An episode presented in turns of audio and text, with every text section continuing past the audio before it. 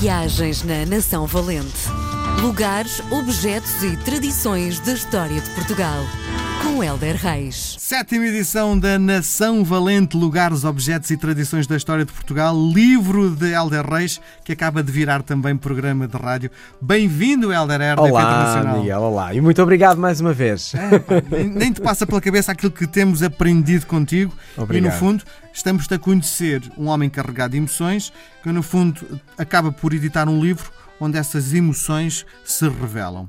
E hoje vamos falar sobre provavelmente eh, algo que é eh, o símbolo mais importante da nação portuguesa. É verdade. eh, o nosso hino nacional, a portuguesa, que acabou por dar o nome um bocadinho, duas palavras que eu encontrei muito fortes, o Nação Valente. E e, o nosso hino, eu acho o nosso hino muito bonito mesmo. A letra e a força e depois o momento. É quase impossível tu não te emocionares. Eu, já me emocionei tantas vezes ao ouvir o nosso hino e não só em jogos de futebol. Sim. Aliás, muito pouco em jogos de futebol, lamento imenso, porque eu não sou um homem muito da bola, mas há momentos Sim. incontornáveis da nossa história. Uh, mas eu, eu, ao escrever sobre a portuguesa, eu quis fazê-lo porque já fez parte da, da obrigação das nossas escolas, não precisamos de ir a tanto. Mas eu acho, que- acho que é interessante uh, as pessoas saberem alguns, algumas curiosidades.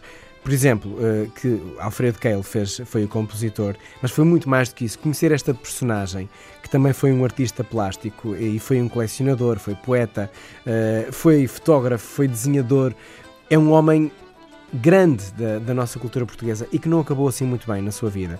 Mas ele fez, ele fez de facto a, a partitura que, que está disponível na Biblioteca Nacional.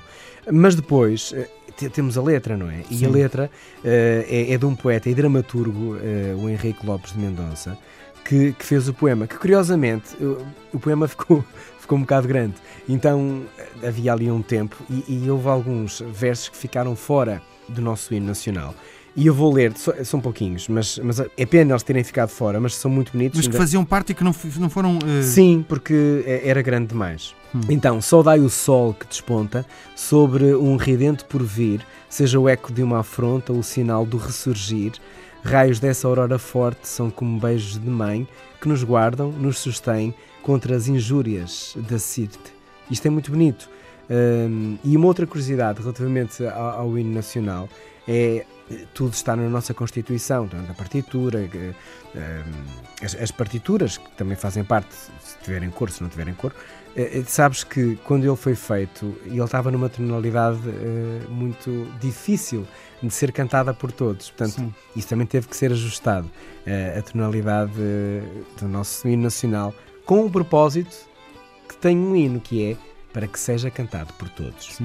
Diz, diz uma coisa, hum, porque já que estamos e que tu estudaste bem isto, algumas coisas da letra que hum, algumas pessoas não entendem. O que é que o poeta quer dizer com os teus igrejas avós? São os antepassados, é isso? É, é um respeito imenso eh, pela, nossa, pela nossa história, não é? Portanto, vamos até lá e vamos colocá-la na nossa música, na nossa voz. Sim. E quando às tantas o poeta diz às armas, às armas, não pressupõe um povo mais ou menos violento? Não, eh, pressupõe um povo. Nós, nós dizemos, eu vou dar o peito às balas. E eu não vou necessariamente para um campo de batalha, não é? Uhum. Uh, mas a nossa vida é exigente. Uh, é claro que, na circunstância que, que o hino foi feito, uh, Uhum. Portugal estava ali de uma passada de uma monarquia para uma república, não estávamos a Sim. viver alturas fáceis, não é? Uh, como é evidente, há essa circunstância temporal. Uh, que não tem a paz dos dias de paz, sei lá, eu sei lá se nós vivemos em dias de paz, mas pronto, seguramente mais paz do que em 1911. Um, mas este às armas, na leitura, e a poesia tem isto de maravilhoso, não é? Tu Uhum. lês Camões eh, na altura de Camões, tu lês Camões no século XXI. Claro. E eu leio os poemas também, claro, situando-os no tempo, mas aos olhos do dia de hoje, eu como cidadão, e este às armas, às armas, é aquilo que nós fazemos, portugueses, cá em Portugal e fora de Portugal, de uma forma muito brava, que é às armas levantar, às armas trabalhar, às armas cuidar dos filhos, às armas sermos felizes, sermos construtores, sermos positivos e empreendedores, eh, às armas sermos responsáveis e bons cidadãos. E este é o às armas que eu vejo no nosso hino nacional. Sim. E o, já agora, já que estamos a falar nisto, e contra os canhões marchar, marchar. Olha, pois a isso não tenho argumento. Tu tens o, o lado poético sempre muito à flor da pele, não é? É, eu, eu antes de escrever este, os meus dois últimos livros foram mais, digamos, para adultos. Eu tenho oito livros no, no mercado uh, e eu comecei a escrever poesia. Uh, tive três livros de poesia. Um deles enche-me de orgulho porque foi escrito em tinta e em braille. Foi o livro mais integrador que fiz, que se chamava Branco. Esgotou, ainda hoje me perguntam por ele, porque nós temos cerca de 70 mil cegos em Portugal que não têm Sim. literatura para eles. Sim. E a causa da deficiência, para mim, é uma das bandeiras nacionais que eu também defendo. Uh, e eu comecei, ainda hoje, escrevo muita poesia, escrevo as letras da minha banda. A poesia é um género que eu gosto. Para mim, uh, Sofia Melbrenner personificou e apaixonou-me imenso pela poesia. A minha mãe, eu era muito miúdo, o primeiro livro que me deu foi um livro de bocage uh, para eu entrar no mundo da poesia e, e marcou-me para toda a vida. Uhum. mas também gosto muito desta escrita prosaica, mas mas eu meto muita poesia na prosa e eu acho a poesia um romance muito rápido de se ler e muito intenso. Sim, diz uma coisa, do ponto de vista técnico, é mais difícil versar ou prosar? Para mim é mais difícil prosar.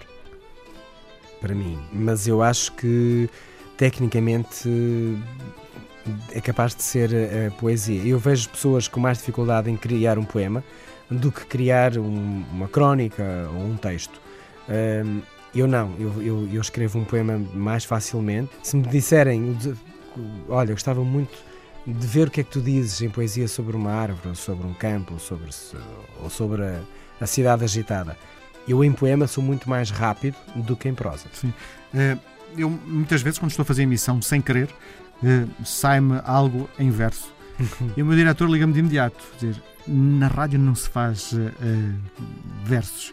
Um, não sentes isso que às vezes apetece quando estás em direto uh, versar e que tens essa, regra de não posso versar aqui? Olha, eu felizmente vou contra a regra e bem. às vezes quando me apetece faço. Uh, porque há sítios que me apetece uh, dizer um poema no início da emissão, ou no final, ou ao meio, porque ou, ou o poeta era de lá, ou o poeta inspirou-se lá e vou um bocado contra a maré e levo um dos meus livros e leio um poema pequenino, não é? Mas, uh, Isso é completamente diferente. Uma coisa é estares um, ehm, a entrevistar alguém e de repente começares a fazer versos sem querer, não é? Porque ah, é sim, a tua não. forma de comunicar, não é? Ah, ok, ok. Assim, sem querer, sem querer, não, nunca me aconteceu. Dou-lhe sempre um contexto. Mas eu levo muita poesia para a televisão, mesmo. Muito bem. Poeta uh, Helder Reis, marcamos encontro para a próxima semana. Foi um prazer conversar contigo. Um obrigado, um grande abraço, obrigado. Viagens na Nação Valente. Lugares, objetos e tradições da história de Portugal. Com Helder Reis.